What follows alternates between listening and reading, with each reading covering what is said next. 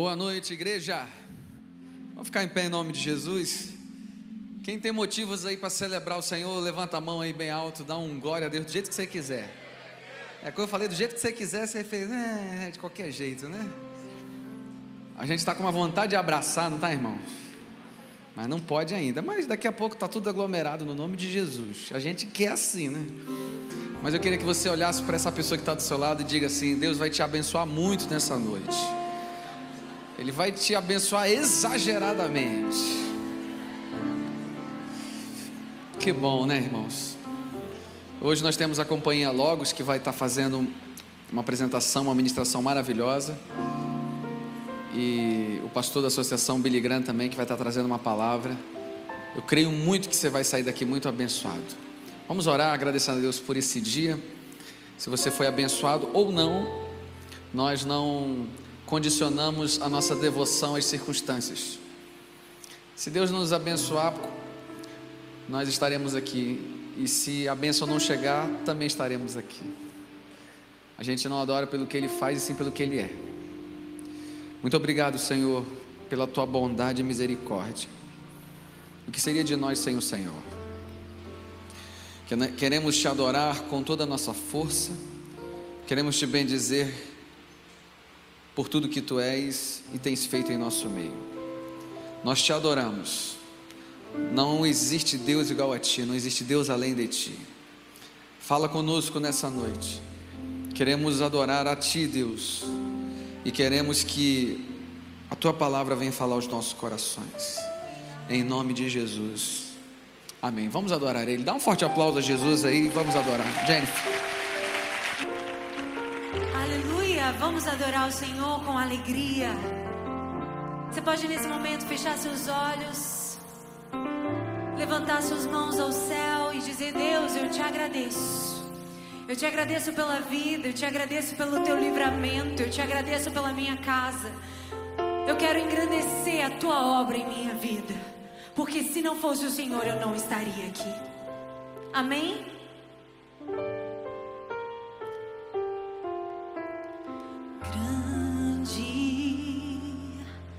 É o Senhor e muito de louvor na cidade do nosso Deus, seu santo monte. Alegria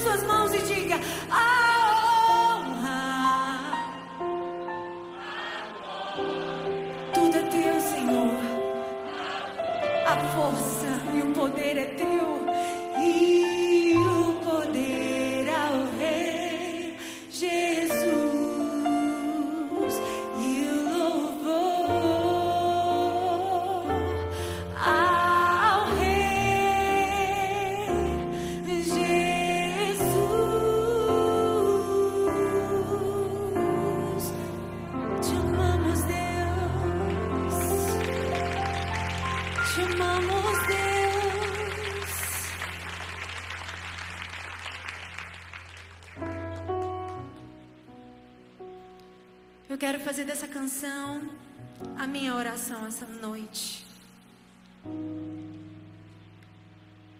Quem quer a proteção do Senhor? Quem quer o cuidado do Senhor?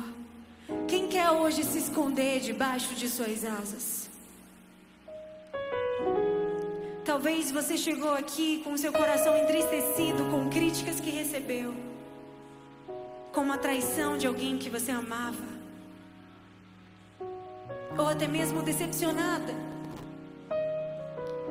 Mas deixa o Senhor te cobrir com as asas dele e ele te dizer quem você é para ele, porque a crítica não pode parar quem tem o sim do céu. A crítica não pode paralisar quem tem o sim do céu. Se Deus disse sim para o teu chamado, se Deus disse sim vale é o que Deus fala.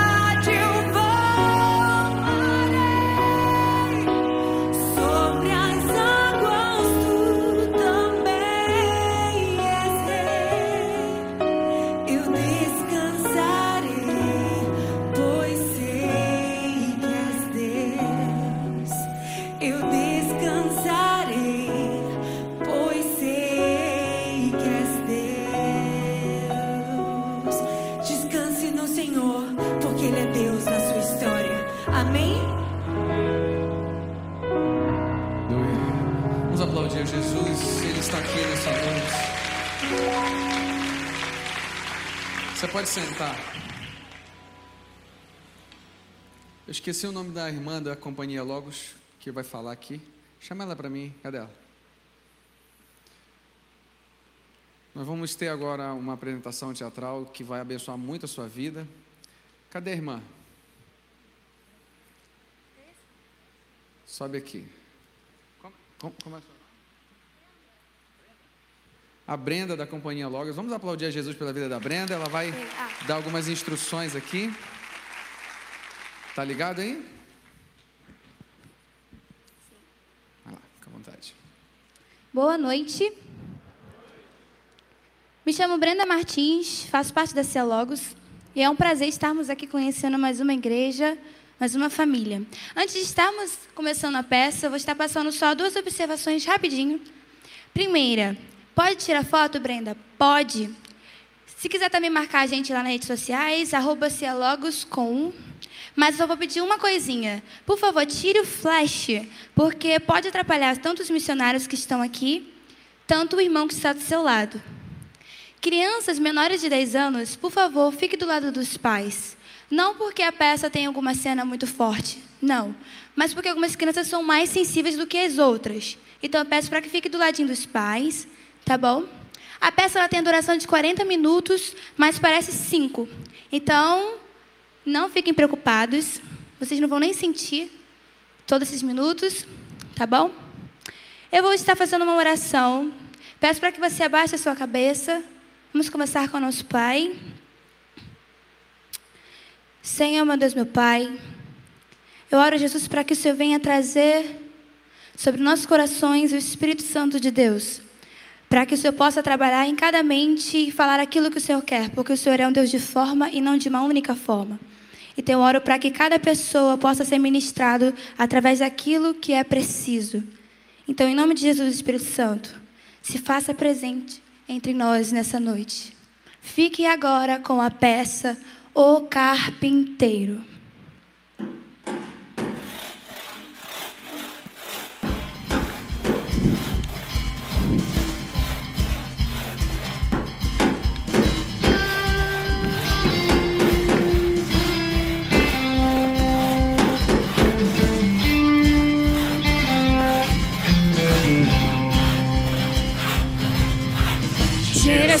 Geração o ofício foi passado. Prontos para cumprir a missão, aquilo que nos foi dado. Transformar madeira em arte, se cada um fizer sua parte. Carpintaria Bianchi entrará pra história. Já vou pra pai pra filho, de filho pra neto. Será um sucesso, será um sucesso. Já vou pra pai, de pai pra filho, de filho pra neto. Carpintaria Bianchi será um sucesso. Já vou pra pai, de pai pra filho, de filho pra neto. Será um sucesso, será um sucesso.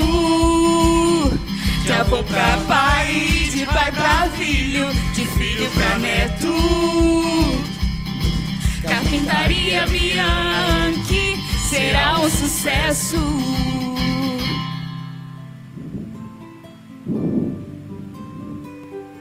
A carpintaria é uma das profissões mais antigas e, por consequência, ela passou por grandes transformações ao longo do tempo. A carpintaria é conhecida como atividade de trabalho e arte, que se dedica de maneira exclusiva em trabalhar a madeira para fabricar diversos elementos, objetos e móveis. O ato de transformar um simples pedaço de madeira em outras peças requer muito talento e conhecimento. Uma profissão que exige sensibilidade em todas as etapas de produção. A carpintaria é tão antiga, mas tão antiga, que só para vocês terem uma ideia, Jesus foi um carpinteiro.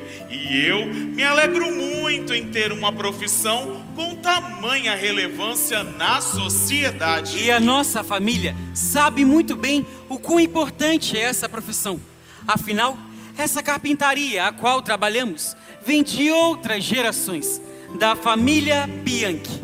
E não é à toa que o nome da nossa carpintaria é Carpintaria Bianchi. Ah, a Carpintaria Bianchi.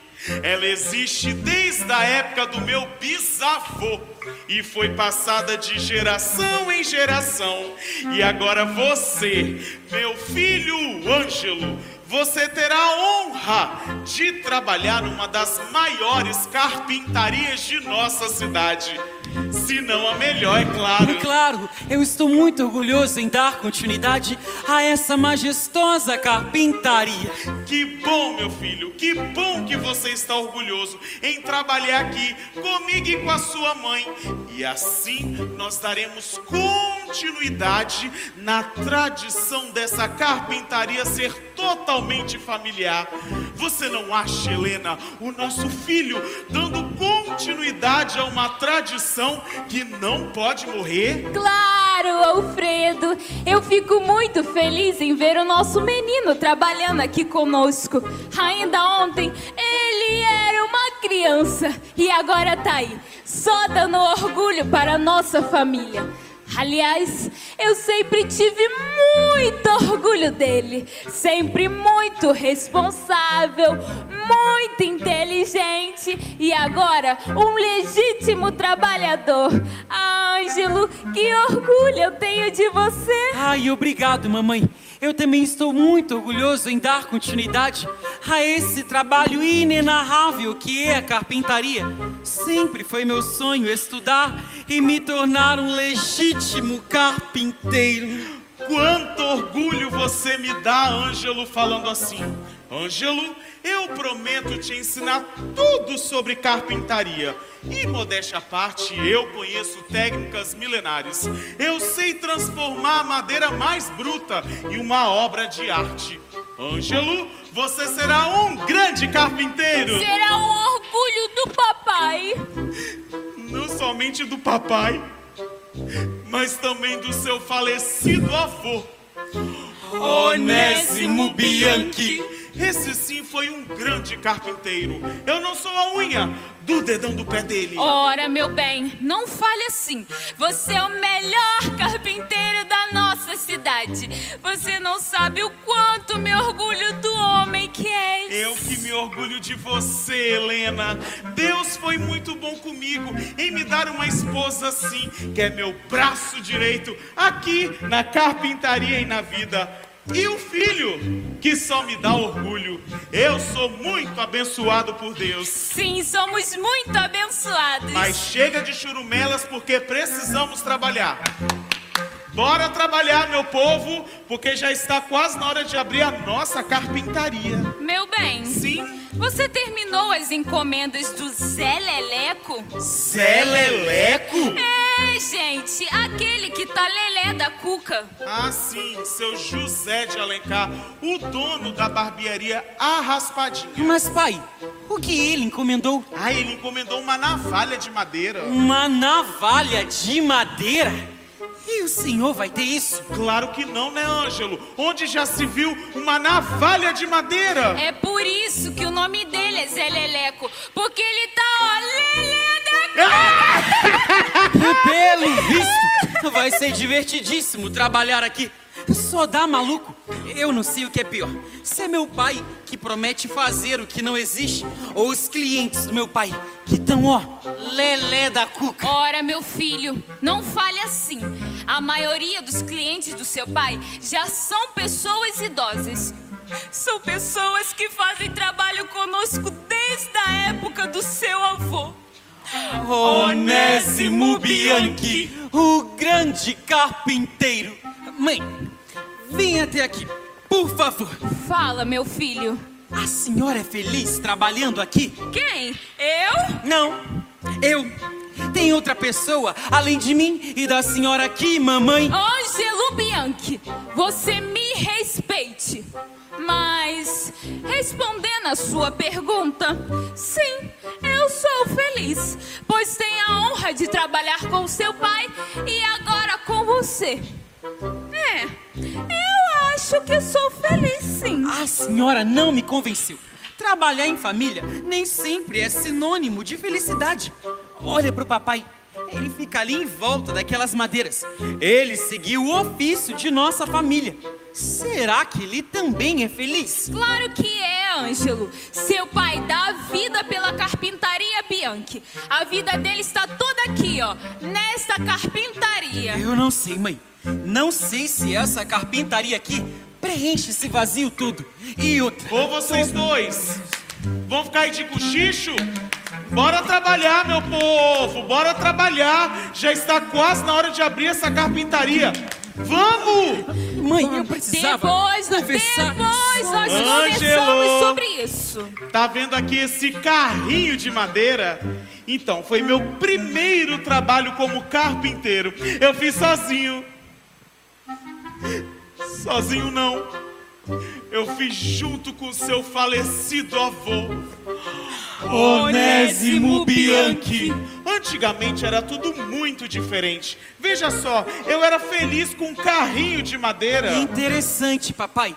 Mas e as encomendas? O que falta terminar? Falta terminar esse banquinho aqui, ó, do seu Jaca. Seu Jaca? É, Ângelo, porque ele mora lá em Jacarepaguá. Zé Leleco, seu Jaca é cada cliente que meu pai atende aqui, ó, nessa carpintaria. Meu bem, Sim. você terminou as encomendas da Dona Barra? Que barra, Helena. Dona Barra da Tijuca, menino! Aquela que pediu pra você consertar a cadeira dela. Ah, sim, Dona Barra da Tijuca, como eu ia me esquecer dela. Na verdade, Helena, eu não terminei, porque não me chegaram algumas peças de madeira ainda. Mas a encomenda dela tá lá no estoque. Só um minuto que eu vou pegar pra não, você. não precisa não. Ué, não precisa não? Não, ela ficou de vir buscar às 4 horas da tarde. Ah, então dá Ó, tempo. Mas não esqueça de entregar, porque aquela ali, ó, adora uma confusão. E eu não sei, Helene, eu não sei. Outro dia chegaram aqui seu Jacarepaguá, Dona Barra da Tijuca e por fim seu Recreio. Ó, foi uma zona aqui. Zona? É, Helena, baixou a Zona Oeste toda aqui na minha carpintaria. Eu lembro, Fede, eu lembro. Ai, Helena, nem me lembre, nem me lembre. Mas também onde eu estava com a minha cabeça colocar seu Jacarepaguá, seu Recreio e Dona Barra da Tijuca aqui dentro da minha carpintaria. Helena, você me diz, é ou não é pra tomar um baita de um prejuízo? Então, é só isso que acontece aqui nessa carpintaria. Ajuntamento de pessoas que cai pro lado, que cai pro outro e ninguém paga nada. Não, meu filho. Aqui também frequenta pessoas de classe média para alta, como a Dona Ipanema, seu Copacabana, um dos casais mais ricos da nossa cidade. E quando eles vêm aqui, eles deixam uma nota na caixa do seu pai. Helena, bem lembrado, bem lembrado. Dona Ipanema e seu Copacabana. Ó, tem um tempão que esse casal não aparece aqui na nossa carpintaria. E- Eu vou dar uma ligadinha pra eles. Vai que eles estão precisando de algum servicinho nosso. Sei lá que eu arranque a perna da cadeira deles. Ué, mas só tem esse casal que paga bem aqui. Não! A gente apenas citou alguns nomes de pessoas da alta que frequentam a nossa carpintaria. Mas te digo uma coisa: o trabalho da carpintaria Bianchi é de excelência. E você, Ângelo, terá que comer muito arroz com feijão para manter o nosso padrão. Arroz com feijão? Sim. É sério que eu tô ouvindo isso? Mãe, preste atenção. Não é que eu não goste de trabalhar aqui, mas gostar também, eu não gosto não. Eu só acho que nós deveríamos repensar em algumas coisinhas. Tem necessidade de eu ficar o dia inteiro trabalhando aqui nessa carpintaria? Sim, meu filho, aqui tem muito trabalho e por isso carecemos da sua mão de obra. Eu sei que aqui tem muito trabalho, mamãe. Eu também sei que precisa ajudar o meu pai. Mas olha, eu tenho outros sonhos, outros objetivos. Eu tenho um caminho inteiro pela frente para ser trilhado. Será que eu não posso fazer isso em uma parte do meu dia e na outra? E na outra eu fazer o que realmente quero? Mas, meu filho, seu pai quer que você viva integralmente nessa carpintaria. Ele já traçou todo o seu destino. Irá treiná-lo para ser um grande carpinteiro. Assim como aconteceu com seu bisavô, com seu avô, com seu pai e agora com você. Você será treinado para dar seguimento à tradição da nossa família. Até porque, quando não estivermos mais aqui, será você que dará seguimento a tudo que construímos até hoje. Tá, deixa eu ver se eu entendi. Então, eu serei obrigado a seguir uma tradição que é do meu pai. Aliás, nem do meu pai, do avô do meu pai, que eu nem conheci. Então, eu serei obrigado a seguir os passos de um defunto. Sangue de Jesus tem poder, Ângelo! Não fale assim do seu bisavô, Tertuliano Bianchi! Calma, mãe. Mãe, só. Eu. Calma, mãe. Assim a senhora vai infartar. Não foi isso que eu quis dizer. Eu não estou aqui para menosprezar a vida dos meus antepassados. Não, não é isso que eu quero dizer. Mas como eu lhe disse, mãe, eu tenho outros sonhos, outros objetivos de vida. Eu tenho um caminho inteiro pela frente para ser trilhado. Eu não quero ficar aqui em volta dessas madeiras, tendo que construir várias e várias coisas.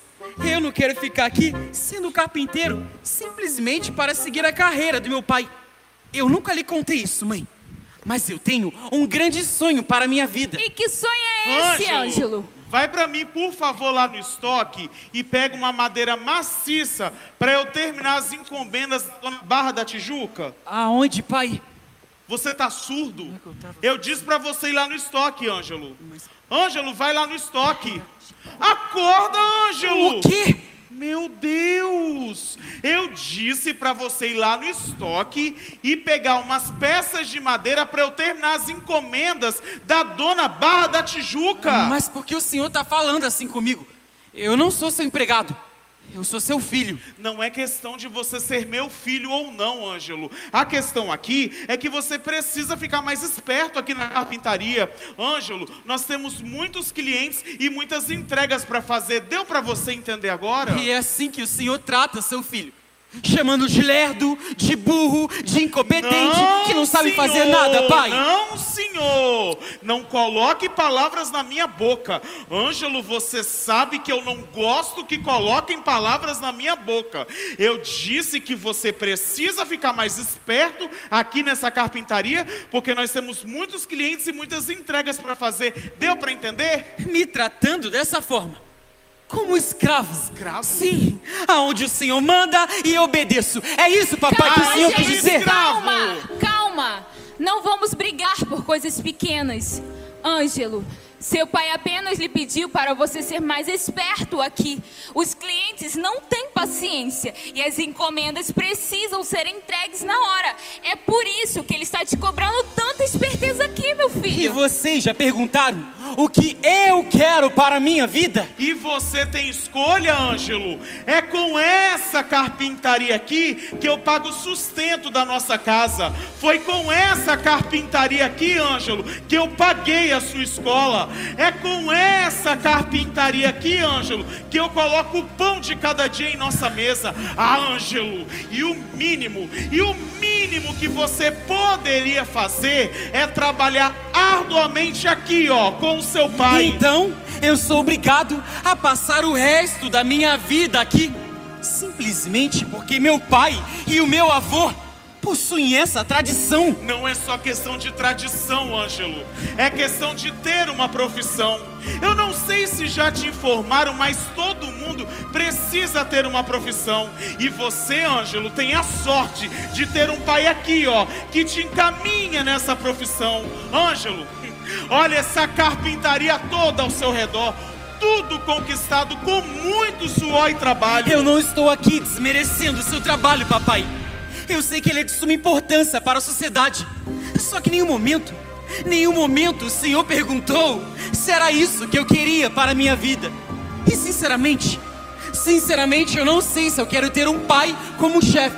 Isso não faria bem para nossa relação de pai e filho. Ah, não Calma, faria Alfredo, bem calma. nossa relação de Calma, pai e Alfredo, filho. Ah, Helena, calma. só essa que me Calma, faltava. Alfredo. Ele é muito novo para entender certas coisas. Ele não conhece nada da vida e por isso precisamos ter paciência com ele. Ele é um mimado, Helena, isso sim. E foi você quem mimou ele. Eu não sou mimado. Eu só quero ter o direito de escolher o que eu quero para minha vida, para o meu futuro. Será que eu tenho esse direito? Mas, meu filho, a carpintaria anos em nossa família. Você é o nosso único filho e temos a esperança que você dará seguimento a essa tradição.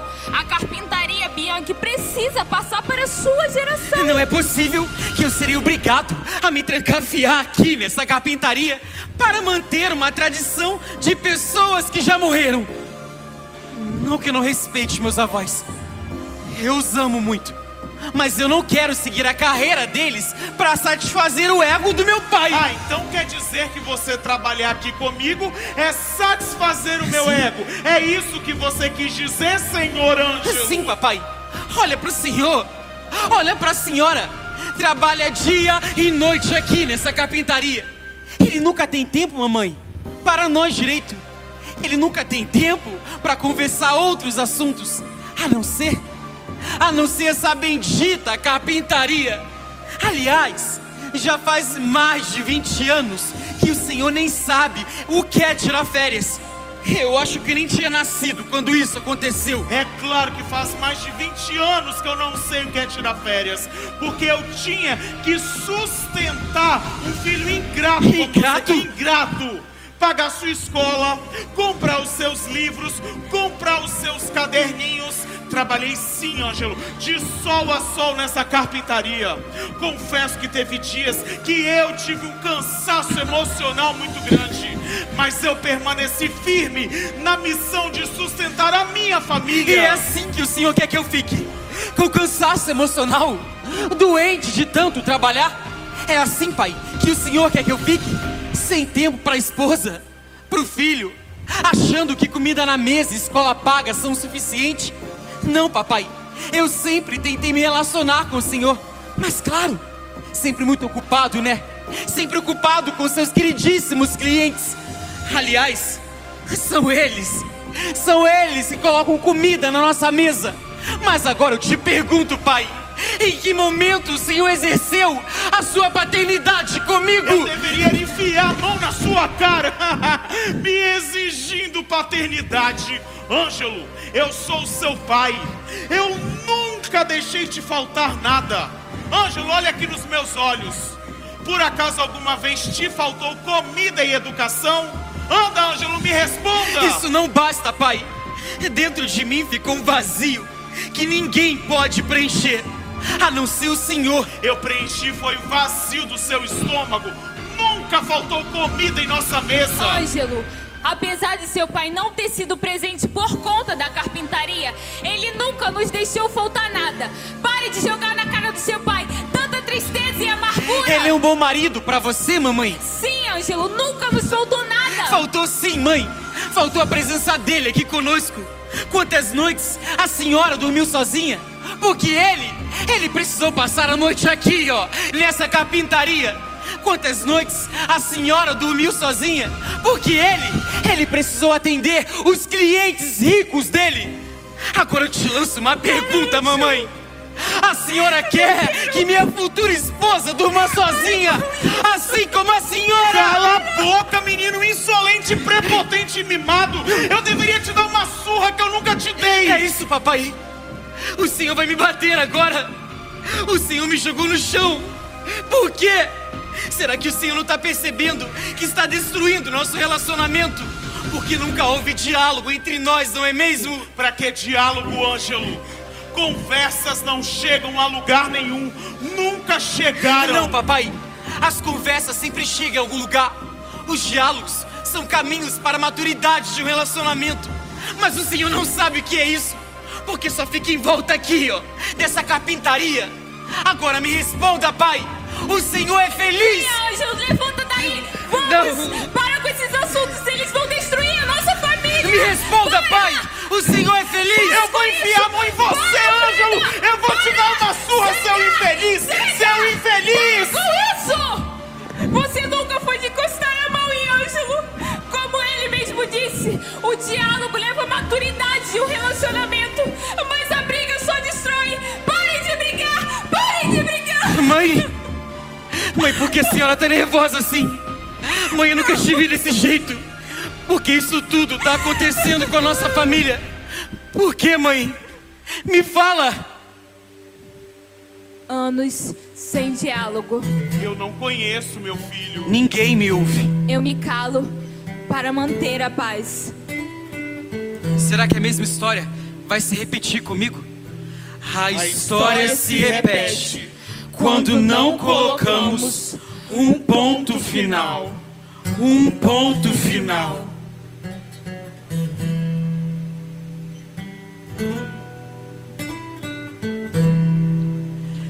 Verdade que eu nunca fiz o que queria fazer. Tive medo de voar meu voo e tudo dar errado. Frustração por tentar construir um tal de legado. Mas o da verdade veio à tona, minha verdade veio à tona. Livre sou pela verdade que eu mil vezes contaria. Mas a verdade veio à tona, minha verdade veio à tona. Livre sou pela verdade que eu mil vezes contaria. Existe vida além dessa carpintaria. E foi assim que a verdade veio à tona. Minha verdade veio à tona. Livre sou pela verdade que eu mil vezes contaria. Mas a verdade veio à tona. Minha verdade veio à tona. Livre sou pela verdade que eu mil vezes contaria. Existe vida além dessa carpintaria. Pai, Pai, está nos seus olhos que o Senhor não é feliz.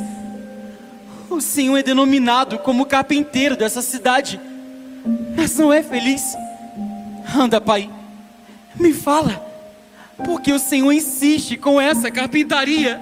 Você ainda é muito jovem, Ângelo, para entender certas coisas. Alfredo, Ângelo tem razão.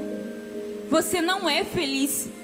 Você se esconde atrás de uma tradição, atrás de um ritual, onde vive dia após dia nessa carpintaria, fingindo ser feliz. Pai, eu não sou mais uma criança. Será que o Senhor não percebeu? Eu não sou mais uma criança, Pai, que não sabia andar de bicicleta. O Senhor não percebeu, mas eu cresci. É verdade, Ângelo. Você cresceu e eu nem percebi. Ângelo, você disse tudo. Eu sou considerado o carpinteiro de nossa cidade, mas o meu coração ainda continua como de uma madeira bruta que não foi lapidado. Todos em nossa cidade me conhecem. Eu sou o carpinteiro Bianchi, mas mal sabem eles que o meu sonho nunca foi ser um carpinteiro. E qual era seu sonho, papai? É, Alfredo, qual era seu sonho? O meu sonho? O meu sonho? Ai, o meu sonho era ser um pastor. Pastor? Mas o senhor nunca foi de ir à igreja? É verdade, Ângelo. Eu nunca te ensinei a ir à igreja, porque eu me frustrei no passado. Quando eu ainda era bem jovem, Deus me deu um chamado pastoral. Só que o seu avô, Onésimo Bianchi, disse que isso não me traria dinheiro algum e me obrigou a trabalhar aqui nessa carpintaria com ele. Você sabe de que o seu avô Onésimo Bianchi morreu, Ângelo? Não.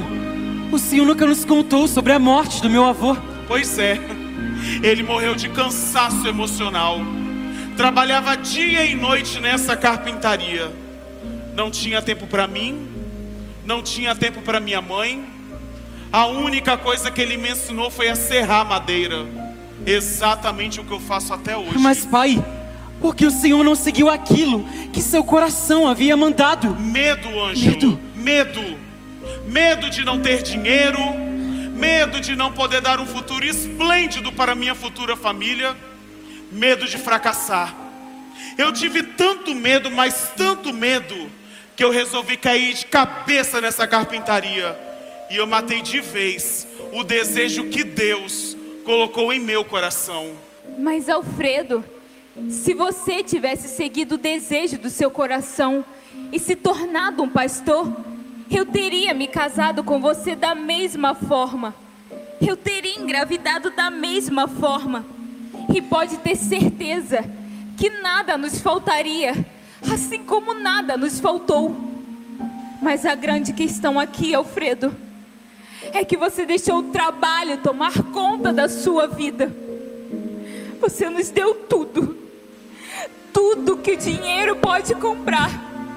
Menos a sua presença na nossa mesa de jantar. Pai, quantas noites eu senti a sua falta na hora em que fui dormir. O Senhor nunca orou comigo. O Senhor nunca leu a Bíblia comigo. Sabe, Pai, teve um dia, teve um dia que era dia dos pais. Eu estava no coral da igreja, cantando uma canção, em homenagem, na esperança que o Senhor estaria lá para me assistir. Era um momento tão lindo, todas as crianças ali reunidas, cantando aquela canção. Eu me lembro como se fosse ontem, Pai. E eu me lembro exatamente de como era a canção.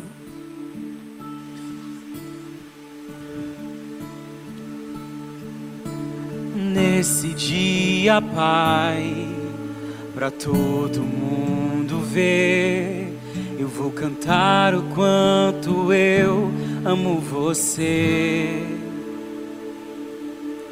Eis a minha inspiração, o meu super-herói. Só de pensar em te perder, meu peito dói. Eu te amo, papai. Digo isso a todo tempo. És tudo pra mim. És meu maior exemplo. Te amo, papai. Digo isso a todo tempo. És tudo pra mim. És meu maior exemplo.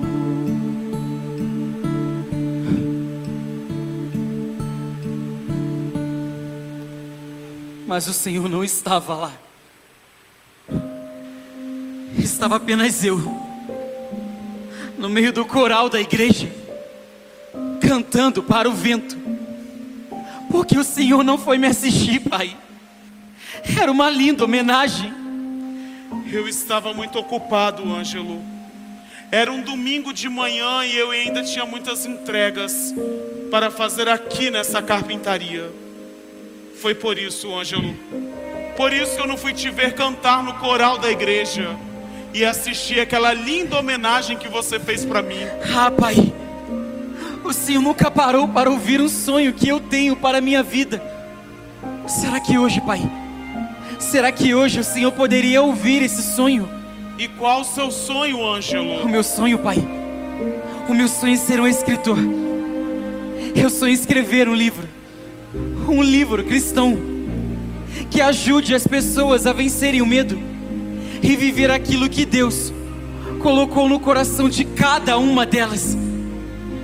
Pai, o meu avô morreu de cansaço emocional. E eu não quero que o mesmo aconteça com o Senhor. Ainda dá tempo, Pai. Ainda dá tempo de ser feliz e viver aquilo que Deus colocou em seu coração. Não tenha medo do futuro, pois o futuro, Pai, o futuro pertence a Deus. Olha, eu vejo os passarinhos que estão no céu, eles não colhem, não plantam e nem semeiam. No entanto, o Pai de cada um deles que está no céu dá de comer aos pássaros. Será que o Senhor, papai? Será que o Senhor não vale mais do que esses passarinhos? Mateus 6, 26. Por incrível que pareça, eu ainda me lembro. Helena, parabéns. Parabéns porque você sozinha educou o Ângelo no caminho correto. Ângelo, seja o melhor escritor que você puder ser. Eu, seu pai, estarei sempre aqui ao seu lado te apoiando. Hoje eu entendo que o meu maior ministério são vocês dois, a minha família. São vocês quem eu pastoreio. Eu não quero que a história dos meus antepassados se repitam com a minha família.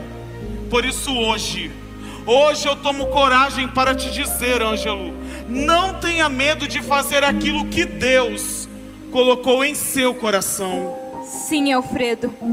O medo nos esconde daquilo que realmente somos. Fomos feitos para alcançar grandes voos. Grandes voos. Pai, pai, nós esquecemos de abrir a carpintaria. E é mesmo. Quer saber? Hoje eu não vou abrir essa carpintaria. Pode parar a produção. Eu vou tirar um dia de folga com a minha família. Helena, me perdoe. Me perdoe porque eu não fui um marido presente na sua vida. Hoje eu quero recomeçar.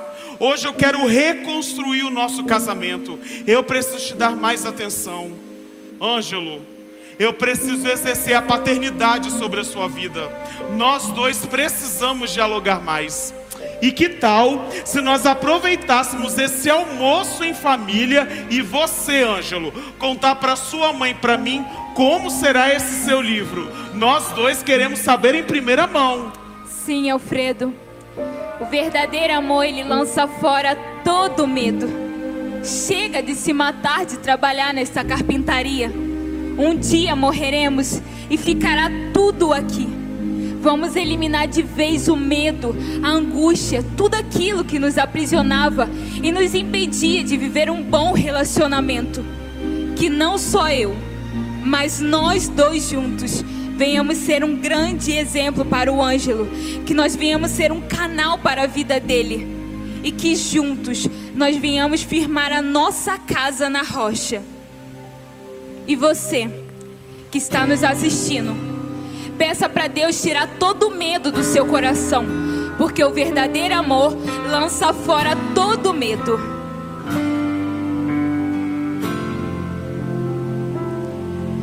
E abriu mão de sua glória, sangrou no madeiro por mim, me conectou, salvou e curou. Ele me deu um destino, uma capa e um pouco de vinho. Ele me deu são, cajado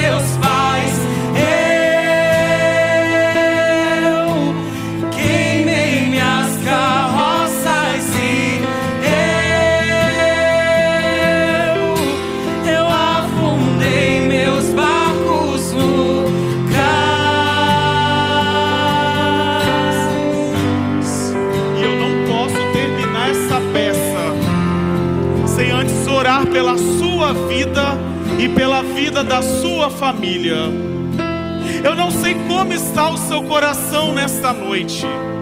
Eu não sei como que você adentrou por aquela porta, nesse culto chamado culto da resposta. Talvez nessa noite você esteja procurando, você se assentou a este lugar em busca de uma resposta. Eu quero te dizer que a resposta chegou para a sua vida. Jesus é a resposta para a sua dúvida. Jesus é a resposta para sua casa. Jesus é a resposta para sua família. Talvez nesta noite você esteja vivendo exatamente o que aconteceu aqui na peça. Talvez dentro da sua casa não existe mais diálogo, não existe mais compreensão.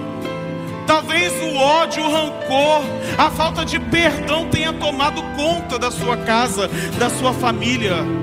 Mas eu quero te dizer que nesta noite é noite de recomeçar uma nova história na sua família, porque a sua família é o seu primeiro ministério.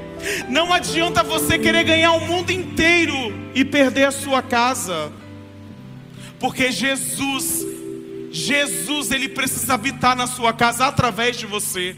Se você está aqui nesta noite, se Deus te trouxe aqui nessa noite e assistiu esta ministração, é porque Deus quer começar em você a boa obra dentro do seu lar. Porque quando Jesus entra na nossa casa, nenhum mal pode ficar. Nenhum mal pode ficar. Porque luz e trevas não combinam. Eles não podem ficar no mesmo lugar. Então nessa noite eu quero convidar você a pedir para Jesus entrar dentro da sua casa, entrar dentro da sua família, mudar relacionamentos, trazer diálogo, trazer perdão, tirar o rancor, tirar o medo. O medo que nos impede de fazer aquilo que Deus tem colocado no nosso coração todos os dias, porque Deus tem colocado propósitos no seu coração. E o propósito maior está dentro da sua casa, onde tudo começa. A nossa casa é o início de tudo. E nessa noite eu gostaria de te convidar para se colocar em pé. Saiba que Jesus está presente aqui nesta noite. Ele está passeando no nosso meio. E nessa hora você vai fechar os seus olhos e nós queremos entregar a sua família, a sua casa e todos os desejos que Deus tem colocado em seu coração. Feche os seus olhos e deixa Deus falar com você nesse exato momento.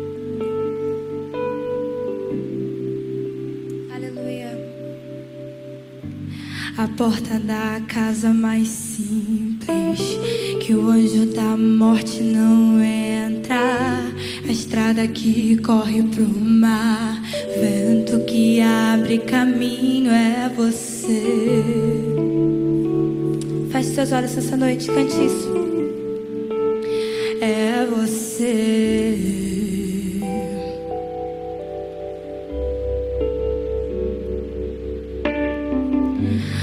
Nuvem que aponta o destino é a mesma que cobre o passado. O pão que sacia a fome, rocha que mata a minha sede é você.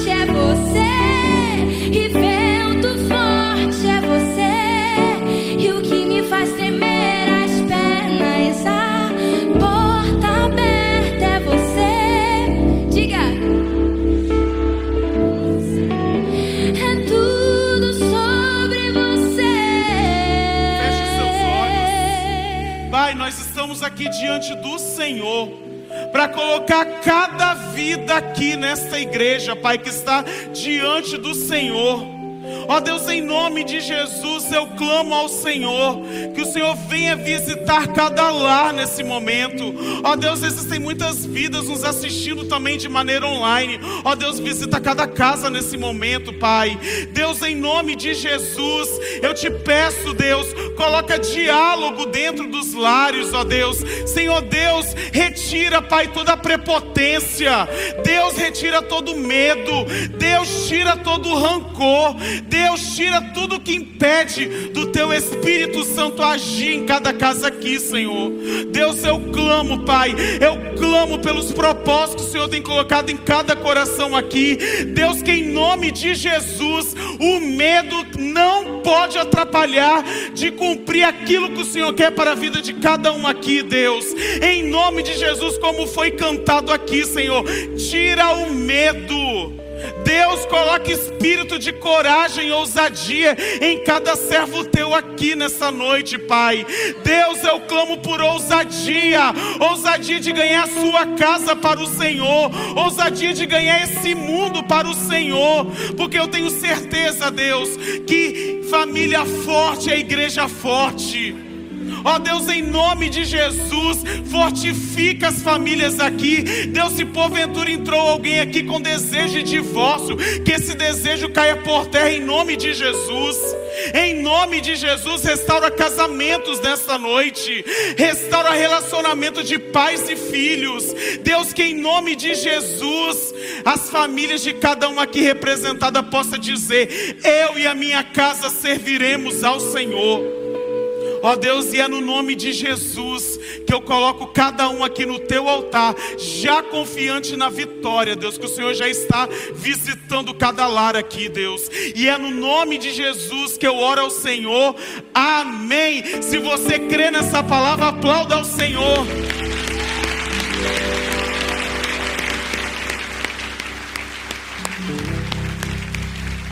Glória a Deus. Podem tomar os seus assentos. Bem, nós somos a Cia Logos e para nós é uma honra estar aqui na Igreja Batista Atitude da Barra da Tijuca. Para quem ainda não nos conhece, a Cia Logos é uma companhia de teatro missionário integral. E talvez você esteja aí no seu lugar ou na sua casa nos assistindo e esteja se perguntando o que é um missionário integral. Vou explicar. O missionário integral é aquele que abre mão de tudo, renuncia os seus próprios desejos, diz sim ao chamado de Deus e segue pelo Brasil pregando a palavra do Senhor. E assim Deus fez conosco. Nós dissemos sim para Ele, nós pregamos a palavra de Deus em todo o Brasil, aonde Deus nos colocar. E a nossa base missionária se localiza em Vitória, Espírito Santo. É de lá que nós saímos para ministrar a palavra do Senhor em todos os lugares. E nessa igreja, a gente se sente muito à vontade, porque eu e a minha esposa, nós somos membros da Igreja Batista Atitude em Vitória. Então é uma honra estar ministrando aqui nessa noite. E se você gostou do nosso trabalho e quer estar conosco de alguma forma, eu vou te te apresentar alguma delas. A primeira e mais importante, queridos, ore por nós, interceda pela Cia Logos. Quando você estiver no seu momento a sós com Deus, por favor, queridos, ore por nós, porque estar no campo missionário é bom, mas também não é fácil. Então, queridos, ore por nós. A outra forma de estar conosco é nos seguindo nas redes sociais. Nós temos uma página, tanto no Facebook, no Instagram, só você digitar lá no seu Instagram, arroba Cia Logos, Logos com U, tá bom, gente? Não coloca com O Coloca Cia Logos com U e por favor nos siga. Se você é, tirou alguma foto, é, gravou algum vídeo, por favor posta lá e marca a gente que nós vamos repostar aquilo que você marcou e assim nós teremos né, esse relacionamento através das redes sociais. E a outra forma de estar conosco, queridos, e não menos importante, é contribuindo para a obra missionária do Senhor. Isso mesmo. Missões também se fazem com as mãos que contribuem. Talvez hoje você não tem como vir com a gente, talvez hoje você não tem como abrir mão, mas eu vou te mostrar agora uma forma muito legal de vir com a gente. Natasha, por favor. Logo lá atrás, no final do culto, lá atrás, tá bom, gente? Na saída, nós estaremos vendendo essas lindas pulseiras em couro. Então, aí, para você, ó, que está casado há mais de 30 anos e não tem presenteado a sua esposa, meu irmão, quebra hoje esse jejum de presentes em relação ao seu cônjuge. A sua esposa, o seu esposo, merecem ser presenteados hoje. Então, hoje é uma forma muito bacana. Você vai comprar uma pulseira para presentear o seu cônjuge. André, mas eu sou solteiro. Querido, compre uma pulseira para você. Ou então compre uma pulseira por aquela pessoa que você já está orando há mais de 10 anos e presenteia ela. Entendeu? Se você não está orando por ninguém, presenteia você mesmo. Para você ficar assim mais bonito ou mais bonita que você já é. E ó, Deus é tão bom, mas tão bom. Pega a bênção. Nós aceitamos cartão de crédito, débito, PicPay e Pix. Ou seja, não tem desculpa para não sair daqui com pelo menos cinco pulseiras. Uma para você e mais quatro para você presentear. Queridos, uma coisa é certa: cada pulseira que o irmão compra é uma vida que é alcançada pelo Senhor Jesus. Porque se hoje nós chegamos aqui na IBA e ministramos essa palavra, é porque os outros irmãos compraram nossas pulseiras e nos ofertaram. Então, hoje você tem a chance de fazer o reino do Senhor crescer e tornar o nome de Jesus mais conhecido através da, da sua compra ou até mesmo da sua oferta, tá bom? Nós estaremos logo ali atrás, te esperando com um sorriso no rosto, pronto para te receber com todo carinho. Então nós confiamos e acreditamos que essa igreja do Senhor Jesus vai abençoar para que a obra missionária continue acontecendo, tá bom? Estaremos logo ali atrás após o culto, tá bom? Quero agradecer ao Felipe que nos convidou para estar aqui nessa noite. Muito obrigado a todos vocês que vieram aqui. E o nosso Deus toda honra e toda glória.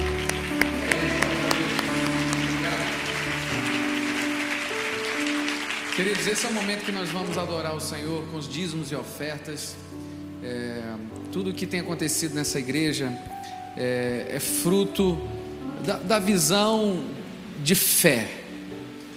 A Bíblia diz que sem fé não é improvável agradar, agradar a Deus, é impossível. Tudo é pela fé. A mulher do fluxo de sangue teve ah, que, que se bom. rastejar. Ela disse: Se eu tocar na hora do manto, eu vou ser curado. Foi pela fé. Não foi o rastejar, foi a ação de fé. O Davi olhar para o Golias e dizer: Tu vens contra mim com espada e lança, eu vou contra ti em nome do seu exército. Fé. O Gideão com 300 homens para vencer o exército dos midianitas é fé. O centurião para dizer: Eu não sou digno que você vá na minha casa, basta uma palavra para que o meu servo seja curado. Fé. É a fé. Então, queridos, quando nós falamos de fé, nós falamos de ousadia, nós estamos falando dos projetos, do que a igreja tem feito. Hoje, para a honra e glória do Senhor Jesus, a nossa igreja chegou em Lábrea, Manaus. Você pode aplaudir a Jesus por isso? Muito em breve vai ter uma viagem missionária para você conhecer os ribeirinhos, comer tambaqui. Se você de repente é um médico, é um dentista, muito em breve o pastor Josué vai estar indo. Eu acho que eu vou também. Quem sabe você não chega lá. Mas isso é possível, a igreja Atitude. Eles são da igreja Atitude é, em Vitória. Nós temos igreja Atitude em Vitória, nós temos em Orlando, nós temos em Vancouver, nós temos em Brasília. Nós chegamos agora no norte, nós já estamos no nordeste, só falta no sul. Quem sabe você vai abrir uma célula lá ou tem um conhecido. E muito em breve, muitas igrejas atitudes abrindo no Brasil. Mas isso não é porque a gente quer, ah, a gente quer ser atitude, marca. Não tem nada a ver com marca tem a ver com amor a Jesus, tem a ver com o propósito para o qual nós estamos aqui. A igreja, na qual Jesus falou, e as portas do inferno não prevalecerão contra a igreja, porque a igreja sempre vai avançar.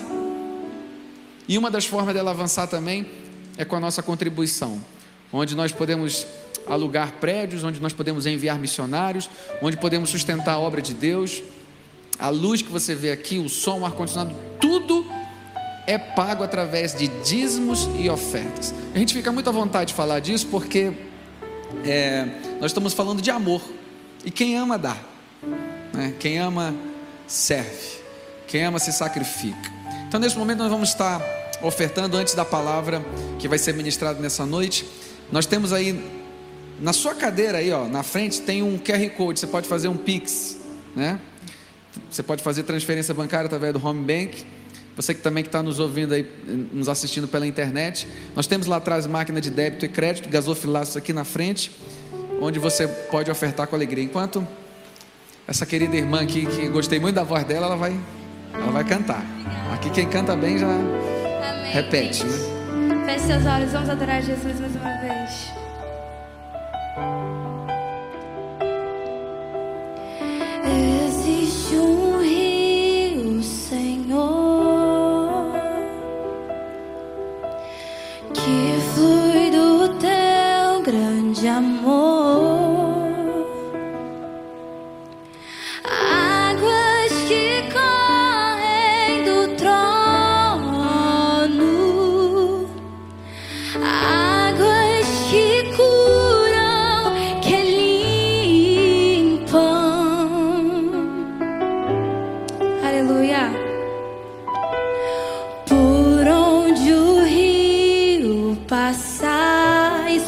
conmigo.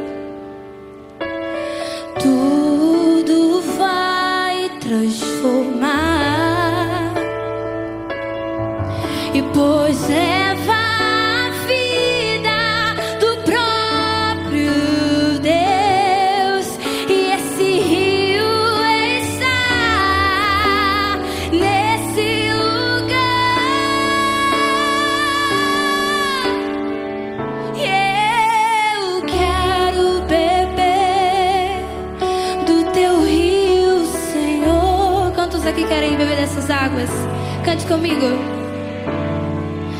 Lava o meu interior. Eu quero fluir em tuas águas. Eu quero beber da tua fonte, fonte de águas vivas. Declare isso nessa noite. Tu és a fonte, Senhor. Tu és a fonte, Senhor.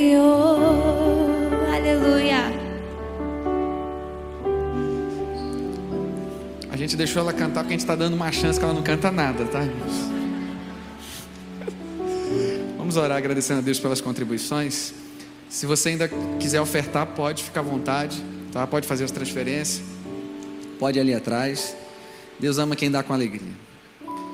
Deus, muito obrigado por essa noite tão abençoada que nós já fomos ministrados pela companhia Logos e agora pela tua palavra que vai falar aos nossos corações. Obrigado por cada um que contribuiu. Abre as portas, Deus, que eles possam viver a plenitude da tua palavra, que diz que a alma generosa prosperará. Obrigado, Senhor, por cada um que está aqui. Aqueles que não contribuíram também, abençoa, abre porta de emprego, libera causa na justiça, dá ideias empreendedoras para que o teu povo possa enriquecer, sim, com o propósito de sempre ofertar, abençoar.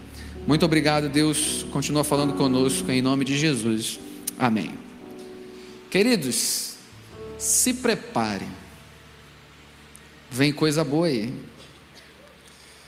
É, eu lembro que há um tempo atrás, quem, se eu pergun- quem não conhecer vai, vai ter que ser excluído da igreja. Quem conhece o Ministério Atitude aqui da igreja? Amém, né? Conhece. Eu lembro que há um tempo atrás eu assisti aque- aquele documentário, a última mensagem de Billy Graham. Tem 30 minutos, eu aconselho você a assistir. E essa mensagem eh, falou tanto ao meu coração que eu mandei para um parceiro meu, falei, olha, assiste isso aqui, fiz uma melodia e me inspirou a compor aquela canção Ponto de Encontro, né, que hum, realmente é uma canção que a gente canta muito aqui na igreja. E hoje a gente tem o privilégio também de ter eh, o vice-presidente da Associação Billy Graham ministrando a palavra. Eu vou errar a- o nome dele, com certeza. Eu treinei dez vezes, vou, vou errar. É Cris. Não, não, deixa a Clarice me falar aqui. que- Como é que é? Chris Swasson. Vão receber esse homem de Deus aí com um forte aplauso. Eu falei errado, com certeza. e você vai ser tremendamente abençoado. Pastor, fica muito à vontade, tá? Boa noite. Falou muito bem. Meu nome é qualquer coisa que a pessoa fala, eu respondo. Eh, muitas pessoas me han eh, chamado diferentes coisas, então. eh, desculpa, primeiramente, meu portunhol. Eu estou aprendendo português. E ah, vai ser mais portunhol e talvez vai haver alguma palavra muito rara que você não conhece. Isso é uma palavra de línguas bíblicas, seguramente. Ou algo divino, algo importante. Você eh, eh, escute, ouve. Ah, pero obrigado por a oportunidade de compartilhar com vocês. Meu nome é Chris Swanson, e falou muito bem. E ah, é um privilégio acompanhar a vocês. Eh, teve tempo de falar um pouco com o pastor Josué. Eu dou, ah, eh, estou agradecido com Deus, com eh, o ministério da Igreja Atitude. Eu conheço um pouco nestes últimos anos do que Deus está fazendo através de vocês e é uma grande obra para o reino de Deus. Um privilégio acompanhar a vocês hoje. Eu ah, estou aprendendo português e também tratando de ser carioca. Eh, casi sou carioca, pero falta um pouco mais. Eu torço para Flamengo. Não sei se é bom ou mal. O mais importante é que eu torço para Jesus. E uh, eu, eu uh, percebo que vocês também. Outra coisa, eu tenho que dizer isto: é muito complicado eh, pregar em estes dias de pandemia, porque vocês, eu não posso ver suas caras completas. Eh, eu eu recomendo que vocês usem algo assim. Isso vai ajudar para que eu possa sentir mais alegria. Então, vou perder todo aqui. A Associação Evangelística Billy Graham está em Rio de Janeiro, voltando depois de 47 anos eh, Maracanã, 1974, Billy Graham pregou uma grande cruzada. Algumas, alguns de vocês talvez tenham memória disso. E agora, 47 anos depois, estamos de volta em Rio de Janeiro, convidado por as igrejas evangélicas do Rio e uh, tem escritório em Barra de Tijuca. Eh, vários de vocês estão já envolvidos com a equipe. Estamos com o desejo de alcançar e mobilizar mais de 10 mil igrejas em Rio para um evento massivo em dezembro 11 e 12 na praia de Copacabana. Nosso sonho é llenar a praia do Copacabana com gente que não conhece a Jesus Cristo, convidado por vocês, o povo de Deus, convidando e trazendo a praia dois noites, um evento massivo. Pregando vai estar o filho de Billy Graham, Franklin Graham, e música de artistas internacionais e nacionais do Brasil. Um tempo muito abençoado e eu penso que Deus está preparando seu povo seu povo agora para uma cosecha enorme em Rio de Janeiro que vai seguir transformando uh, esta hermosa, maravilhosa cidade e todo o estado também. Então, por favor, esteja orando e vamos estar informando mais e mais porque há muito que vai acontecer entre agora e dezembro. Pero esta noite eu quisiera abrir a palavra de Deus, se você tem sua Bíblia, eh, eh, impreso o digital também, no livro de Atos, capítulo 8, eh, começando no verso 26. Eu ah, fui criado na Argentina, meus pais missioneiros batistas, eu sou pastor batista, eu sento em casa, uma igreja batista, eh, pero como vocês, eu sou o primeiro filho de Deus. E uh, eu estou convencido de várias coisas. Eu quisiera perguntar a você se você também está convencido de um, uma coisa em particular. E é isto. Eu gostaria, se você está de acordo com isto, que você responda eh, eh, falando a palavra amém, ok? Quantos de vocês estão convencidos que Deus é soberano? Amém, excelente. Quantos de vocês estão convencidos que existe a coincidência? Glória a Deus. Hum, quase ninguém falou amém. Porque, porque eu falo isso? Porque se você está convencido que Deus é soberano, então é impossível que existe a coincidência. Deus conhece cada detalhe de sua vida e minha vida. Agora, cada detalhe. A pandemia não é surpresa para Deus. Eh, Deus tem propósito, aún neste tempo muito difícil, do pandemia, do vírus, de pessoas morrendo, de situações extremas, situações difíceis do recurso, de emprego, muitas coisas. Deus não está surpreendido, Deus é Vamos tentar outra vez. Deus é. Amém. Deus é soberano. o problema que eu, eu observo é que muitas vezes para a igreja é muito fácil falar amém, Deus é soberano, pero quando a igreja sai por as portas e volta às suas casas, sua vida diária mostra outra coisa. Hoje eu estou observando, quando eu viajo a diferentes países, lugares, que muito da igreja evangélica está vivendo com temor, com muita ansiedade, pânico. E eu pergunto: qual Deus você louva? Qual Deus você serve? O Deus soberano, que ama você, que conhece a você, que conhece cada detalhe de sua vida, ou outro Deus?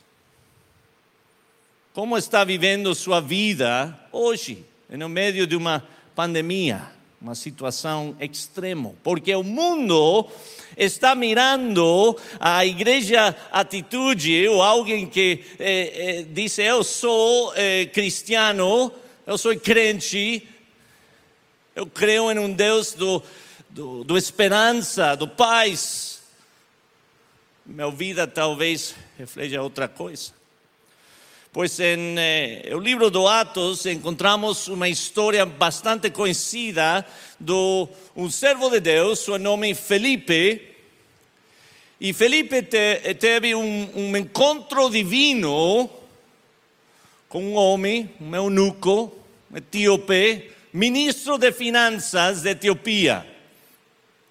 Vamos a eh, ver esta história em um momento, mas primeiro quero simplesmente eh, compartilhar uma história que impactou minha vida como pastor. Eu estava pastoreando em uma igreja em Califórnia e estava eh, eh, ensinando uma série sobre o evangelismo, ensinando, eh, pregando que Deus ha chamado a todo crente a, a, a, a missão de fazer discípulos. Mateus 28. Que todos nós temos a mesma chamada de compartilhar Jesus Cristo com meus amigos, vecinos, família que não conhecem a Ele. E eu estava recomendando à nossa congregação que cada um deles tenha uma lista de três pessoas por lo menos sempre três pessoas em sua vida que não conhecem Jesus Cristo, que você está orando, você está buscando servir e relacionar para conversar e compartilhar Jesus Cristo. Eu cheguei à minha casa um dia depois de um dia longo de pregar e estava cansado, pero contente, alegre, e o Espírito de Deus falou ao meu coração com esta pergunta: Oi, Cris, e sua lista de três? Quem és? Eu respondi, pois, eu sou, eu sou pastor, estou pregando, eu estou ensinando, eu estou equipando os santos, Pai. Eu, sim, sim, Cris, pero se você está pregando, tem que estar praticando também. Qual é sua lista de três? Então eu pensei, Deus, qual, qual as três pessoas na minha vida você quer que eu tem em minha lista e um nome imediatamente vem a, a, a meu mente. Eh, Seu nome é Jeff. Agora, eu não sei se você tem esta experiência, eu tive esta experiência neste momento eh, com Jeff. Jeff foi meu vecino. Ele morava ah, perto da minha casa e, e ele era um vecino louco. Você tem vecino louco? Em Brasil não tem, ou se eu vejo algumas mãos, Deus abençoe a você.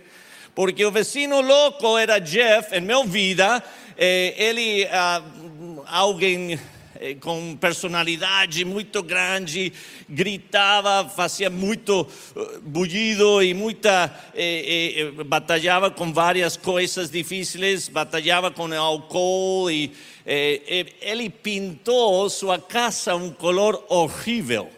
Isso sim foi muito problemático para mim. Pero eu senti que Deus falava, Chris, Jeff está em sua lista. Ok, eu comecei a orar por Jeff. eu comecei a servir a Jeff. Eu estava cortando a, a gramada. Eu não sei se estou falando bem, pero você entende. Eu continuei eh, eh, cortando na casa eh, do Jeff sem que eu eh, pida permisso, simplesmente para servir a ele. Eu, eu estava fazendo um churrasco, não como o Brasil, não, não tinha picanha, pero muito boa. E, e, eu fazia churrasco, eu compartia com ele, e eu sentia que eu estava cumprindo com a missão que Deus havia dado de orar e servir, ser mãos e pés de Jesus Cristo na vida de Jeff. Hasta que um dia, alguém tocou a porta da minha casa. Eu abri a porta, eu estava o filho do Jeff chorando. Oi, Randy, que passa? Cris, meu pai morreu. Seu pai morreu? Não. Ele teve um ataque do coração e ele está em uma coma agora e o doutor fala ele não vai a viver. Estamos esperando o momento que ele parte completamente. Eu vou ser honesto, nesse momento eu sentia muito mal para Randy, mas eu sentia mais mal para mim. Culpable. Porque eu me di conta que eu havia orado, excelente, servido, excelente, pero eu não havia tomado o momento de abrir minha boca e falar o nome de Jesus Cristo a alguém que precisava e agora ele havia morto e ia ir eternamente separado de Deus ao inferno. Agora, eu entendo claramente que Deus salva, eu não salvo. Eu não tenho poder para isso. Mas Deus quer usar os seus filhos para pregar, viver as boas novas de Jesus Cristo. O Randy falou que os doutores pensavam talvez dois ou três dias no mais se seu pai a completamente morrer. Tinham que desenchufar as máquinas. Então eu voltei à minha casa, fui depois ao hospital orar com a esposa do Jeff e choramos juntos e eu esperando a chamada final da vida de Jeff. O que ocorreu como resultado dessa história, minha vida cambiou algumas coisas de uma maneira impactante para mim. Primeiro eu quero que eh, miremos o passagem Atos capítulo 8, vamos a ler isto, verso 26. O, eh, Felipe era um, um pregador, um, um, pastor, realmente o primeiro evangelista que o Novo Testamento conta, e Felipe tinha um ministério muito exitoso. Ele havia estado em Jerusalém, ele havia estado eh, perto quando eh, Esteban foi apedreado e depois a igreja dispersado e, e, e Felipe foi a Samaria para proclamar as boas novas de Jesus Cristo. Su ministério crescendo, su ministério grande, um ministério tão exitoso que os líderes de Jerusalém vêm a visitar a Felipe a Samaria para comprovar, verificar que realmente isto estava passando, surpreendidos. Sua vida bastante normal. Não sei como está sua vida hoje, tem seus hábitos, eh, su, sua agenda bastante normal, pero eh, Deus tem uma tendência de interromper, de, de cambiar nossa direção de um momento para outro, e assim ocorre na vida do Felipe. Vamos ler o verso 26, fala, um anjo do Senhor disse a Felipe, levanta-se, vá para o sul, no caminho que desce de Jerusalém a Gaza. Este se acha deserto. Eu vou ir pausando, se está bom. É, é, anjo do Senhor fala a Felipe, não dá a Felipe o destino final Sol disse: levanta e começa a caminhar no caminho hacia el sur, hacia, hacia Gaza, um caminho deserto, não um caminho boa. Deus fala: você tem que começar a mover agora. Impressionante para mim eh, ler o que Felipe eh, faz. Felipe se levantou e foi, verso 27. Havia um etíope, eunuco, alto oficial de Candace, rainha dos etíopes, o qual era superintendente de todo o seu tesouro. O etíope era essencialmente o ministro de finanças da Etiopia, um homem de muita importância, muita influência, e por coincidência, não, por Deus incidência, o etíope estava indo no mesmo caminho que Felipe e Deus havia preparado um encontro divino. Eu quero que você saiba isto. Deus tem encontro divino para cada um de vocês hoje. Aqui, depois, você vai a sair a comer, talvez, vai voltar à sua casa, e Deus tem um encontro divino para você hoje, amanhã, o outro dia, em três semanas, em dois meses. Cada dia que você vive, Deus tem encontros divinos. Quando você sube a ônibus, e se senta na cadeira e aqui perto, ao lado, em espanhol, há alguém que você não conhece. Esse é um encontro divino, não é coincidência, porque Deus é soberano. Ele conhece tudo. Não tem surpresas. Felipe entendia isso. O anjo do Senhor fala a ele: levanta e camina, e ele foi. E a palavra de Deus, verso 28, um pouco antes disso, ele tinha, tinha, tinha, perdão, me oportunou, tinha vindo adorar em Jerusalém, estava regressando ao seu país. Adorar, a palavra adorar. Aqui não tem o significado que nós pensamos, adorar, louvor, oração, leitura da Bíblia en este caso, a palavra adorar en el griego significa investigar. O etíope não conhecia Jesus Cristo, ele queria conhecer mais, estava investigando. Deus havia preparado seu coração, Deus prepara o coração de nossos encontros divinos, porque Deus é soberano. E a palavra de Deus, Deus fala que ele estava voltando de Jerusalém, vinha lendo o profeta Isaías.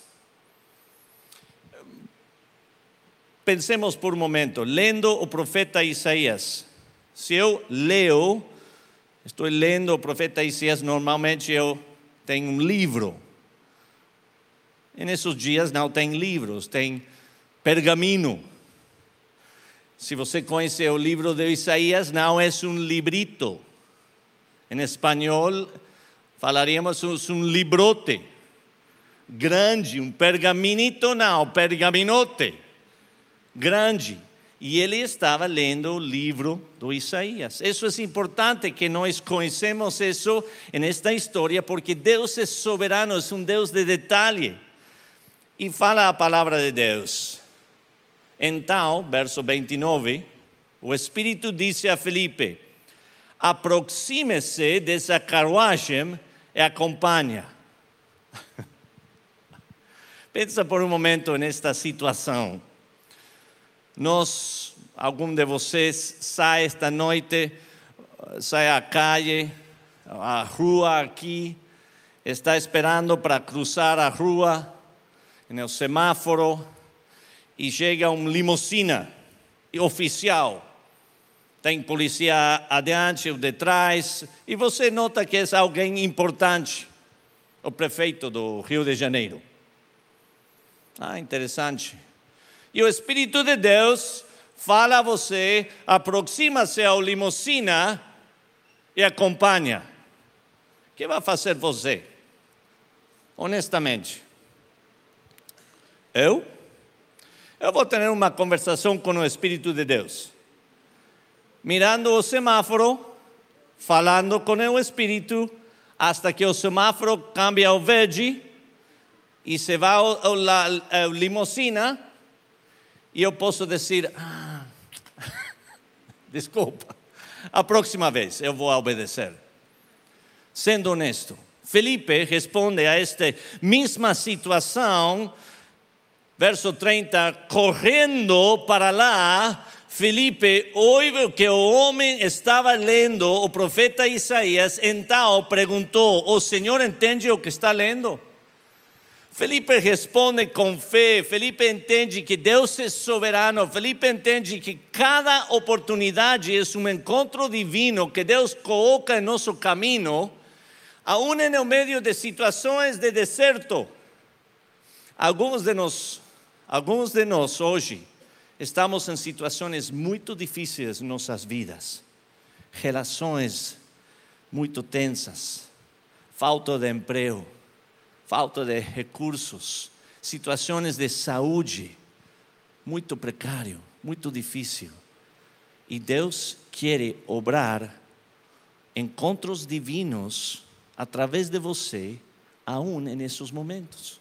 Felipe estava em um caminho ao deserto, um momento, um lugar feio, um lugar ruim. E Deus usou a ele. Deus provejou um encontro divino. E Deus provejou cada detalhe, preparou o livro de Isaías. E Felipe, vendo isso, fala: O Senhor entende o que está lendo. Ele viu, que ele estava lendo Isaías. E o etíope, eunuco, responde: como poderei entender se ninguém me explicar? E convidou Felipe a subir, a sentar-se ao seu lado. Ora, a passagem da escritura que ele estava lendo era esta. Você vai encontrar em Isaías capítulo 53, versos 7 e 8, é o mesmo. Foi levado como ovelha ao matadouro e como um cordeiro mudo Diante do seu tosqueador, ele não abriu a boca. Não sua humilhação, ele negara justiça. Quem poderá falar de sua descendência? Porque a vida dele é tirada da terra. Dois versículos. Ele havia chegado a esse lugar no pergaminho justo nesse momento que Deus tem seu servo Felipe caminhando no caminho do deserto, sem conhecer o destino final, simplesmente sendo obediente à voz do, à voz do Espírito Santo, e Deus teve o momento de um encontro divino. Eu leio isso e quedo impactado. E eu oro, Deus, eu quero encontro divino como Felipe. E eu sei que Deus responde falando: Todos os dias, Cris, eu te estou provegendo encontro divino, igual que Felipe. Você tem que mirar, você tem que ouvir e você tem que obedecer. Ok, Deus. Estou listo, você está listo. Porque Rio de Janeiro precisa de um povo de Deus que entende um Deus soberano, um Deus que se deleita, ama você você é uma nova criação, fala a Escritura. Você tem poder por o Espírito Santo e Deus quer usar você em qualquer circunstância que você está. Crê isso? Está convencido disso? Porque Deus tem algo grande para fazer através de sua vida. Assim como Felipe. Então, verso 34, o eunuco disse a Felipe: Peço que você me explique o que se refere ao profeta. Fala de si mesmo ou de outra pessoa? Eu me imagino que Felipe, nesse momento, começou internamente a rir. Como dizer: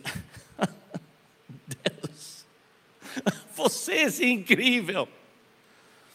De todo o pergaminho, ele lê estes dois versículos, os dois versículos talvez mais pregados em profecia, conhecidos de profecia sobre o Messias. Deus, você é incrível. E responde Felipe. Então, Felipe explicou. E começando com esta passagem da Escritura, anunciou ele a mensagem de Jesus. Deus havia servido a Felipe em um prato a oportunidade do encontro divino de abrir sua boca. Quando eu leio isso, eu penso na minha situação com Jeff. Quantas vezes Deus havia provisto uma oportunidade para que eu fale, que eu abra minha boca e fale, Jeff, você precisa da esperança de Jesus Cristo. Mas eu não teve, eh, se, se fala em português, é coragem de fazer isso. Porque eu tinha temor de ser rechaçado de ser eh, que, que Jeff não queira mais falar comigo, oh, outro cristiano louco, crente louco. Eu sou louco por Jesus, pero eu vivo minha vida assim. Eu estou convencido que cada momento que Deus provee em nossas vidas, Ele quer que nós proclamamos a Jesus Cristo. Eu viajo muito, eu viajo como 150 dias por ano em diferentes partes da Latinoamérica. E uma vez eu estava em México e eu tenho muitas oportunidades de andar em táxi ou Uber. Então eu, eu estou convencido que quando eu pido Uber, meu aplicativo, que Deus não manda o Uber para levar a, a meu destino final. Esse não é o propósito de Deus. Ele manda o Uber, o motorista do Uber, para que eu seja fiel em falar de Jesus Cristo. E ele me dá cinco minutos, ou se eu estou em trânsito em Rio de Janeiro, 50 minutos. E eu tenho que pedir a Deus como eu vou a falar disso. Em México, eu saí do aeroporto, entrei ao Uber, o motorista Carlos, eu eh, conhecia ele, eu sempre pido seu nome, olá, como você, Carlos, que bom. E eu pensando, meu Deus, como vou a criar uma conversação? Eu pensei, há um, um, um tema que sempre é muito bom para falar, causa muita conversação. Eu sei que em Rio esse é o futebol, eu entendo, eu aprendi isso, mas em México, eh, nesse tempo foi falar de política. Então, eu, ei, Carlos, que pensa você da política de seu país? Oh, uau, esta situação e esta situação. E ele, por suposto, é, veio meu cara, sabe que eu sou gringo. Oh, e você tem um presidente maluco, totalmente louco. O que pensa você de sua política? Eu dei minha, minha opinião e, e falamos um pouco disso. E ao final eu perguntei, Carlos, parece que a situação política está bastante difícil. Você tem paz? está tranquilo. E ele falou isto, ele fala, oi Senhor, eu sou completamente tranquilo, eu tenho paz porque eu sou um homem religioso. Eu falei, oh, que bom, religioso? Ele, eu, eu vou à igreja duas vezes por ano, eu creio que Deus é Deus, eu estou em paz. E ele está mirando, não é certo? Eu estava sentado atrás e ele ele pergunta: E você, Senhor, você é religioso? Eu pensei como Felipe: Perfeito! Oh Deus, incrível! E eu respondi: Não, não sou religioso. Em sério? Não, eu aborreço a religião. Eu odio a religião. E ele fala: Uau, você tem uma opinião bastante forte sobre a religião. Falei, sim. E ele fala, você que, que faz? Qual é sua profissão? E eu respondi, eu sou pastor. Quase teve um acidente. E ele falou, como que você é pastor e não, não gosta da religião? Outra vez, eu falei, meu Deus, você é incrível. Servido em um prato. E eu falei, Carlos, Deus não gosta da religião tampouco. A religião é uma caixa que o homem cria e mete a Deus dentro da caixa para que seja satisfatório para o homem. Deus não ama a religião, a Bíblia não, não prega a religião. E ele estava confundido. E você que prega então? Eu, eu falei, eu prego uma relação com Jesus Cristo. Isso ha transformado minha vida e Deus quer transformar sua vida. Porque a religião não é a resposta. E eu quero dar testemunho hoje a você que é possível que alguém entregue sua vida a Jesus Cristo mientras está manejando com os olhos abertos. Porque ele orou para entregar sua vida a Cristo chorando no trânsito do México. Glória a Deus. Glória a Deus, não glória a Cristo, glória a Deus, porque Deus é soberano e Ele tem encontros divinos para todos nós aqui que conhecemos a Ele. Irmãos, igreja, você tem que estar convencido disso para estar mirando e buscando a oportunidade, ouvindo a voz do Espírito como Felipe.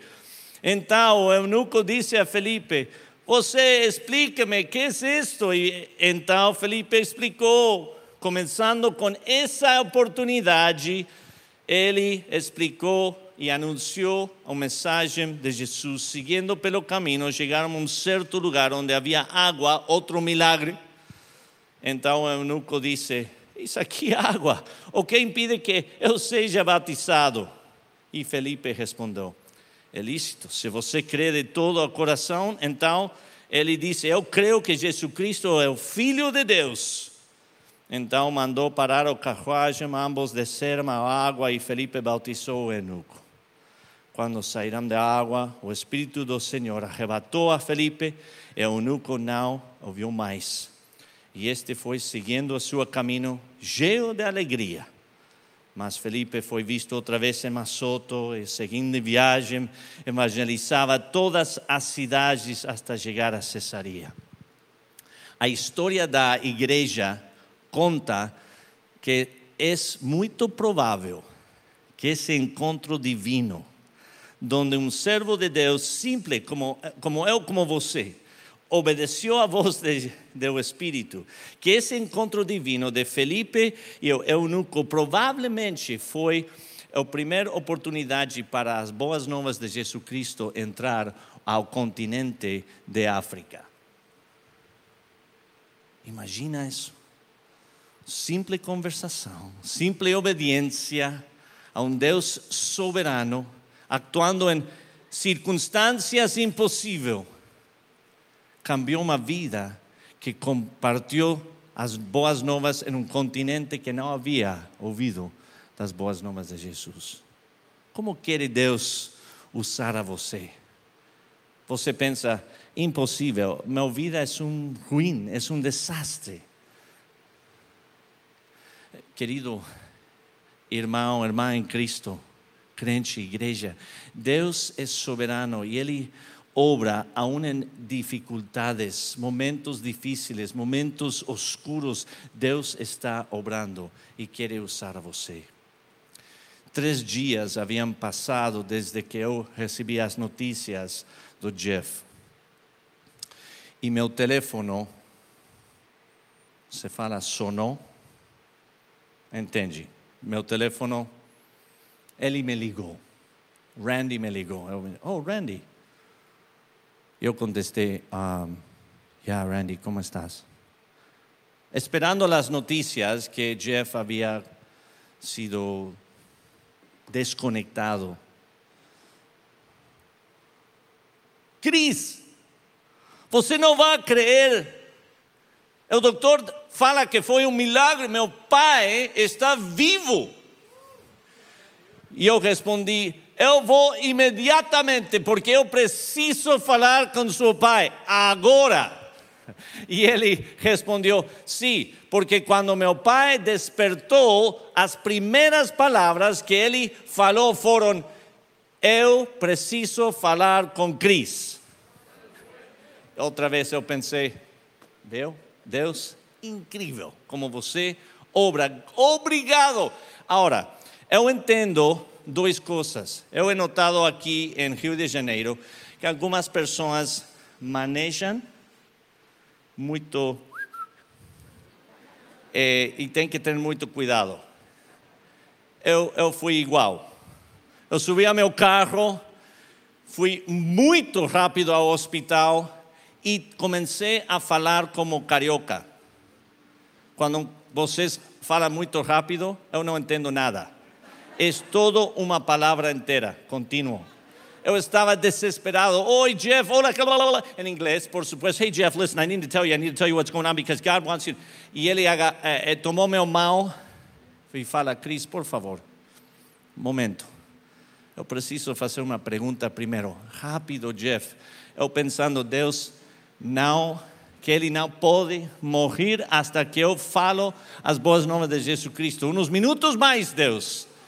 E Jeff falou estas palavras, não estou exagerando. Ele falou: Oi, Cris, você poderia compartilhar seu Jesus comigo? E eu falei: Amém, Amém. E eu pensei, Deus, duas coisas.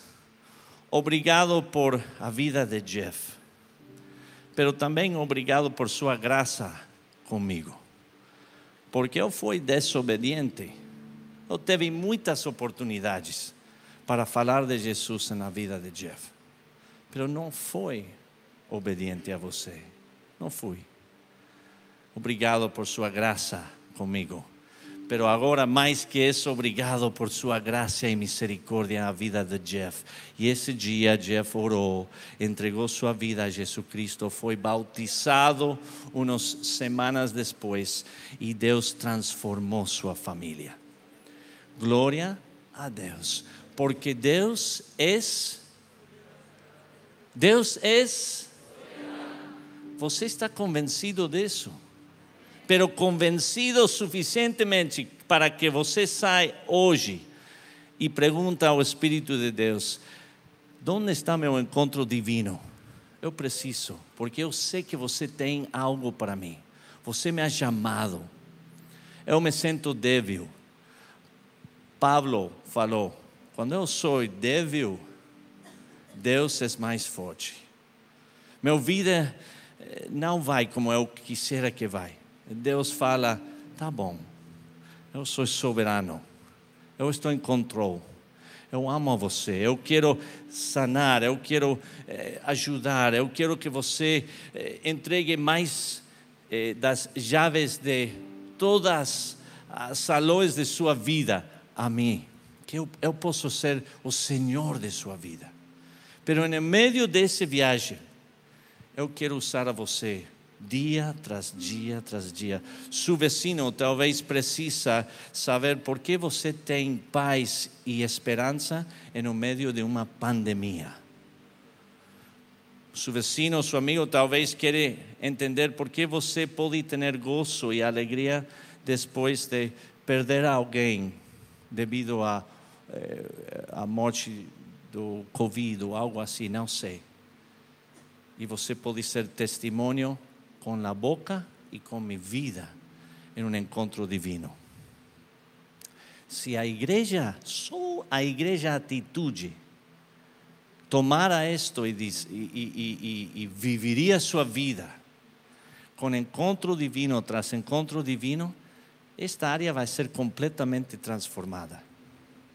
Porque assim Deus quisera que ocorra aqui através desta igreja, em Barra de Tijuca, em Recreio, em, em todo o Rio de Janeiro, onde você mora, Deus quer usar a você para um encontro divino.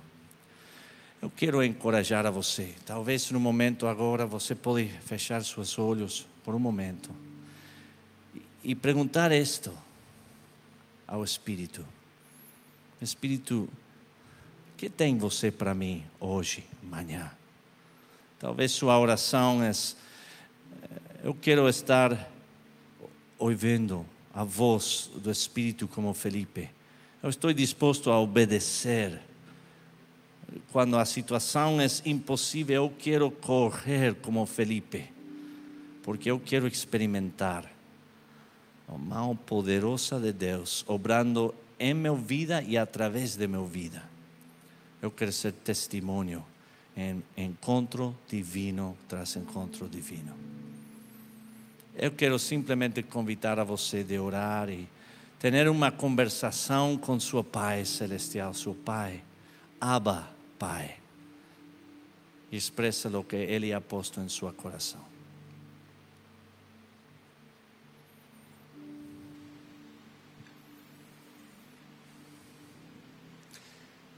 Deus, obrigado por Sua palavra, seu servo Felipe, o exemplo de sua vida.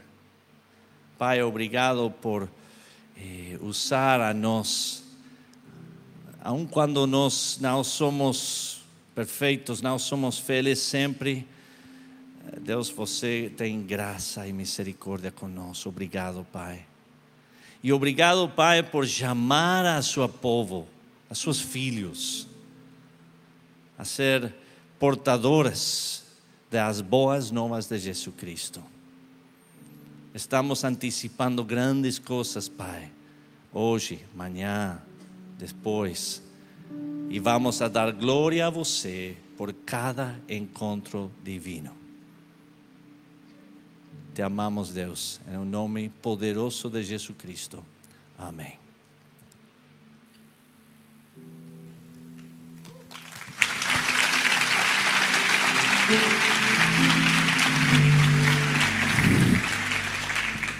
Queridos, eu não sei como é que você chegou até aqui, mas o nosso Deus é um Deus de encontros. O pastor Cris nos desafiou a ter encontros divinos, a prestar atenção nos encontros que Deus quer que nós tenhamos. Mas eu tenho uma pergunta para você e eu quero te dizer algo aqui nessa noite. O mesmo Deus que através do Espírito Santo inspirou Filipe e levou até o caminho do eunuco, foi o Deus que trouxe pastor Cris lá de Charlotte, na Carolina do Norte, até a Barra da Tijuca, para que você tivesse um encontro divino. Esse Deus que se revelou a Filipe, Filipe viu, Filipe ouviu e Filipe creu. Ele está se revelando a você nessa noite. Você viu, você ouviu a palavra. E nesse momento eu quero te perguntar: você quer crer?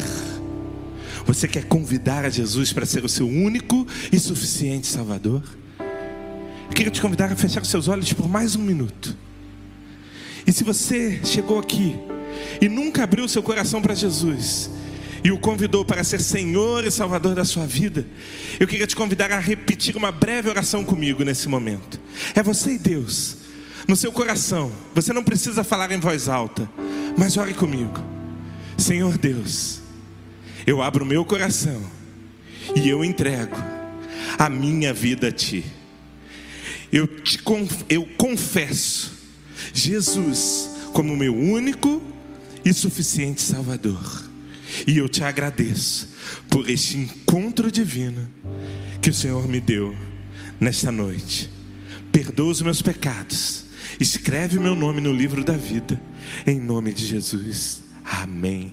Ainda de olhos fechados, se alguém fez essa oração comigo, levante uma de suas mãos, eu quero te conhecer. Alguém nessa noite está abrindo o coração para Jesus? Levante uma de suas mãos, eu quero orar por você. Alguém? Levante uma de suas mãos. Se você teve um encontro divino com Jesus, levante a sua mão nesse momento, nós queremos orar pela sua vida. Alguém? Aonde? Alguém levante lá atrás, Deus abençoe. Ah, Deus abençoe lá atrás também, Deus abençoe. Ah, mais alguém? Levante uma de suas mãos, eu quero orar por você. Ah, mais alguém que está tomando essa decisão nessa noite? Ah, mais alguém? Deus abençoe lá atrás também, de rosa, Deus abençoe. Eu quero te pedir um favor. Todos vocês que levantaram as suas mãos, Fique de pé no seu lugar. Está indo um conselheiro agora nesse momento. A gente não pode chamar aqui à frente. Então, você que levantou a sua mão, fica de pé aí no seu lugar. Os conselheiros vão até aí, eles vão pegar os seus dados, eles vão orar por você. Olha, conselheiros, lá atrás, ó, à esquerda, quatro pessoas lá, quatro homens aceitando a Jesus nesse momento. Se há mais alguém, levante uma de suas mãos. Alguém quer abrir o seu coração para Jesus? Alguém nessa noite quer voltar aos caminhos do Senhor, quer se reconciliar com Deus e sentir o toque do Espírito Santo nesse momento? Levante uma de suas mãos. Alguém? Nós vamos orar então. Deus, muito obrigado porque essa noite é noite de salvação. Obrigado porque o teu Espírito está presente nesse lugar, o Senhor se faz presente nesse lugar. E ó Deus, quatro vidas tiveram um encontro divino. Quatro vidas, ó Deus, viram ouviram e creram. E diz a tua palavra que hoje, ó Deus, é dia de festa no céu.